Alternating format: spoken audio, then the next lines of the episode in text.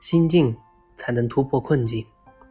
突破困境要用一种超越常规的智慧，这智慧里面有佛禅的玄机，这智慧体现了一个人卓越不凡的思维方式。但方法永远是工具，关键是你要静心去想如何突破。对于突破困境这件事，弘一法师的教化更加发人深省。他借用某位大师的话来开示众人。身前不露，是名持戒。若浮于外，未久必败。有口若哑，有耳若聋。绝群离俗，其道乃崇。这一教化说出了智慧的根源。大师是教化世人如何避免陷入困境。然而，一旦真的陷入困境，佛家的智慧也能超越众生。一天，一位信徒找到一休大师说。我要自杀，请师傅超度我吧。那你能告诉我为什么要寻短见吗？一休大师问道。不瞒禅师，我经商失败了，借了许多外债，每天被债主们逼得生不如死，已经走投无路了，所以想一死了之。信徒回道：难道除了死，你就没有想过其他办法吗？一休大师问道。信徒痛苦地说：“师傅，现在我除了年幼的女儿外，什么都没有了。”一休大师惊喜道：“哦，我有办法了，你可以将你的女儿嫁人，找一个乘龙快婿，帮你还债呀。”信徒失望地说：“大师，我的女儿只是八岁的幼童啊，怎么可以现在就嫁人呢？”一休大师道：“怎么不可以呢？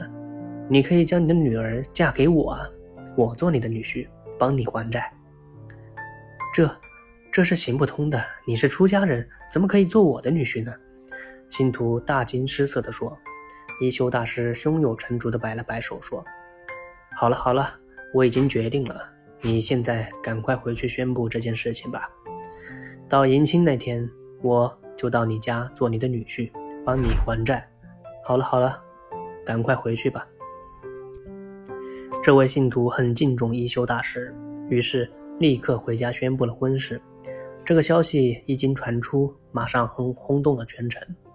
到了迎亲的那天，看热闹的人把信徒的家围得水泄不通。一休大师到达后，吩咐信徒在门前摆一张桌子，置上文房四宝，写起了书法。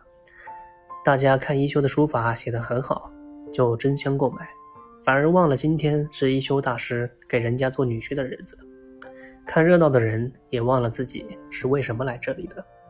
结果，一整天一休大师都在忙着写字，看热闹的人则疯狂购买。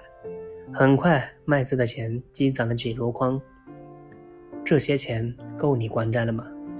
一休大师问信徒。信徒惊奇地跪倒在地上，说：“够了，够了！你真是神通广大，一下子就赚了这么多钱。”一休大师拂袖于背道：“好了，你的问题解决了，你的女婿我也不做了，还是做你的师傅吧。”生活中，我们要善于利用自己的智慧，解决出现的问题，变被动为主动，不要坐以待毙。